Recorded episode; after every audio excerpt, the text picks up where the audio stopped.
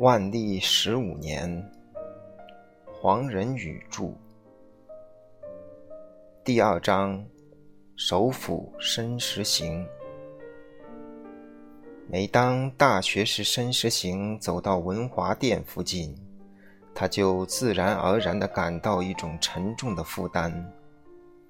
这是一种道德观念的负担。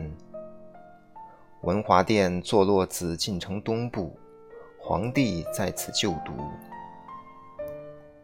一五七四年，万历调龄十岁的时候，他就能挥笔写作净尺大字，写下了“责难陈善”四个字，当场赐给申先生。意思是希望他的老师能规劝他的过失，提出有益的建议。这四个字的建议是这样深邃。书法的比例也很劲拔。申时行接受这样的赏赐，不能不感到极大的荣幸。十三年之后，申时行所深感不安的，乃是他所尽的心力，并没有达到预期的效果。一个万历之治的灿烂理想，也许至今已成泡影。申时行不是皇帝五个盟师之一，但他所担任的功课最多，任课时间也至久。现在身为首辅，他仍然担负着规划皇帝就读和精研的责任。因之，皇帝总是称他为先生，而不称为卿，而且很少有哪一个月忘记了对申先生的亲赐礼物。这些礼物有时没有什么经济价值，而纯属出于关怀，诸如鲤鱼二尾、琵琶一篮、折扇一把、菖蒲数枝之类。但有些礼物则含有金钱报酬的意义，例如白银数十两、彩缎若干匹。不论属于哪一类，这都足以视为至高的荣誉。史官也必郑重其事，载于史册。得任为皇帝的老师是一种难得的际遇，也是位极人臣的一个重要阶梯。固然并不是既为老师就可以获得最高的职位，但最高的职位却经常在老师中选任。在皇帝经言上执讲，必然是因为在政治、学术。道德诸方面有出类拔萃的表现，执讲者即使还不是卓有成就的实行者，至少也是众所推服、彻底了解国事的思想家。根据传统习惯，皇帝为皇太子时即应就读，受赋于翰林院诸学士，称为东宫出阁讲学。登基之后。即继续就读而外，他还要出席另一种形式的讲学，即所谓经研。经研于春秋两季气候温和时举行，每月三次。每次经研，所有六部尚书、左右都御史、内阁大学士和有爵位的朝臣勋戚都要一体参加，还有几十中、御史多人。也在听讲的行列中出现。经筵举行的时间一般在早朝之后，皇帝在大汉将军二十人的保卫下首先驾到。在这文质彬彬的场合中，大汉将军也免除甲胄而穿上袍服，但仍携带金瓜等必不可少的武器。皇帝在文华殿面南坐定。传谕百官进入，行礼如仪。至此，鸿胪寺官员将书案一张摆在御座之前，专供圣鉴；另一张摆设在数步之外，为讲官所用。参加听讲的官员鱼贯而入，分列书案左右。经言和其他所有的仪式一样，必有其目视耳听的对称均衡。前一日用楷书公善的讲义，此时已经陈列于案几之上。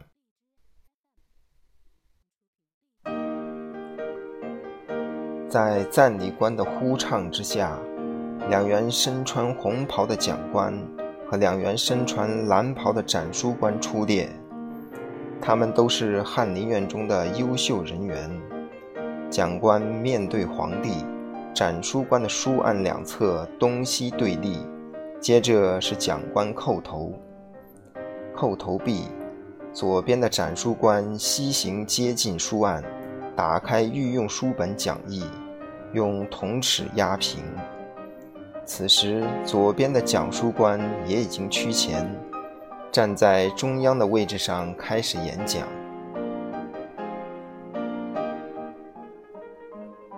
讲完后，书本盖覆如前。讲官及展书官退列原位，以便右边的同僚执行任务。左边讲官所讲授的是四书，右边讲官所讲授的则为历史。此种节目历时大半天，只有讲官可以口讲指划，其他全部人员都要凝神静听，即在皇帝已不能例外。如果当今天子偶然失去了庄重的仪态，把一条腿放在另一条腿之上，讲官就会停止讲授而朗诵：“为人君者，可不敬哉？”这样的责难不断重复，绝无宽待，一直到这个为人君者突然发现自己的不当而加以改正，恢复端坐的形态为止。这种繁文缛节乃是当日国家中一种重要制度。精严的着眼点在发挥经传的精义，指出历史的见解，但仍然经常归结到现实，以其古为今用。称职的官员务必完成这一任务。如果只据章句浮言色泽，或以佞词逢迎恭维，无疑均属失职。过去好几个讲官都曾因此而被罢免。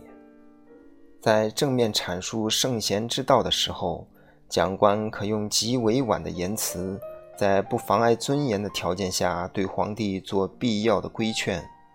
皇帝在经言上可以提出问题，甚至说明他不同的观点，但是责问或指斥讲官，则属于失礼，即讲官准备不充分。讲词前言不对后语，皇帝感到不快，也不能当场流露，而只能在事后间接提出。执行任务时，讲官所受的优礼，乃是长期历史的产物，即在正德皇帝那位大有离经叛道意味的人君，也没有废止这种优礼。这位不平常的皇帝，他对讲官接二连三的影射批评自己。另有报复的妙法，即一脚踢到楼上。这些晋中的讲官经常被升迁，其所任新职则十九又在边区远省。申时行现在不是讲官，而是经研负责人，执掌全盘的计划。他办公地点是文渊阁，坐落在午门之内。在办公时间内。皇帝和他的首府相去不过一千米，但是这一千米也是全世界距离最长的一千米。这种距离不在于宫寝和文渊阁之间有重重叠叠的门墙和上上下下的台阶，而在于除了早朝和讲读外，皇帝已极少接见大学士，他们之间的交往差不多全部出于纸头书面。偶尔，皇帝也派宦官口传圣旨，直接宣召大学士面商国事。但在申时行任职期间，已属绝无仅有，平均一年不过一次。至于皇帝亲临文渊阁，在本朝历史上，则已经是一百六十年前的事情了。文渊阁的正厅供奉孔子像。两侧有官舍四间，另有阁楼，乃是保存书籍档案的地方。阁前不远有东西两排平房，是为书记人员抄缮文件的办公室。在这些房屋作为我国庞大帝国的神经中枢，似乎过于朴素，但是和国初相比，则已有了长足的发展。当年草创伊始，文渊阁真的是一间亭阁，为皇帝执掌御前文墨各官，等待召见时歇足之处。以后补充了官舍，增加了图籍，又辅以以吏员，才规模大倍。可是它的性质仍乃非只言片语所能概述。它既像皇帝和文官集团间的联络处，也像各部院以上的办公厅，有时又像皇帝的顾问室，或是调解纠纷的超级机构。总而言之，他所做的事，就是以抽象的原则适用于实际问题，或者说把实际问题抽象化。例如，经过皇帝批准，人事有所任免。文渊阁公布其原因，总是以道德的名义去掩盖实际的利害，因为本朝法令缺乏对具体问题评断是非的准则，既令有时对争执加以裁处，也只能引用经典中抽象道德的名目作为依据。在文渊阁办公的首辅申世行的内心深处，不可能对经言产生与众不同的兴趣。讲述的时间既长，典礼也过于呆板。参加这种仪式，他要在天色未明之前起床，熬过一段悠长枯燥的时间，等到经史讲完，书案依次撤去，参加的人员鱼贯下殿，在丹池上向玉座叩头如仪，然后才能盼来这经言之言。此即在左顺门暖房内所设的酒食，这酒食为光禄寺所备，各官按照品级职务就坐，其中的讲官、展书官和抄写讲义的人员，则又就坐于同节官员之上。身为大学士、经研的监督者，申时行有责任使全部程序和谐的演出。要是皇帝出现倦容，或是讲官失言，以致其他官员失礼，他都要引咎自责。有时候他自己也不能理解，为什么他一个人要继续坚持经言必须不断举行？难道他不像其他人一样憎恨这令人折骨伤筋的节目？按理说，他对经言的反感不可能在旁人之下。因为他就任金上讲官之前，早就担任过先皇隆庆的讲官，在文华殿前的花岗石上，他匍匐了这么多次，以致熟悉了每一石块的特点。精研的令人厌倦之处，他比别人有更多的体会。然而，首辅申时行忠于职守，仍然在兢兢业业地维护这个传统节目。在对待早朝的问题上，他也持同样的态度，坚持不应断辍。早朝本是苦事，而在寒风凛冽的严冬尤甚。前一年冬天，申时行就听到过官员在早朝时互相讪笑，说是某人的白脸已冻成大红，另一人的红脸又变为漆黑。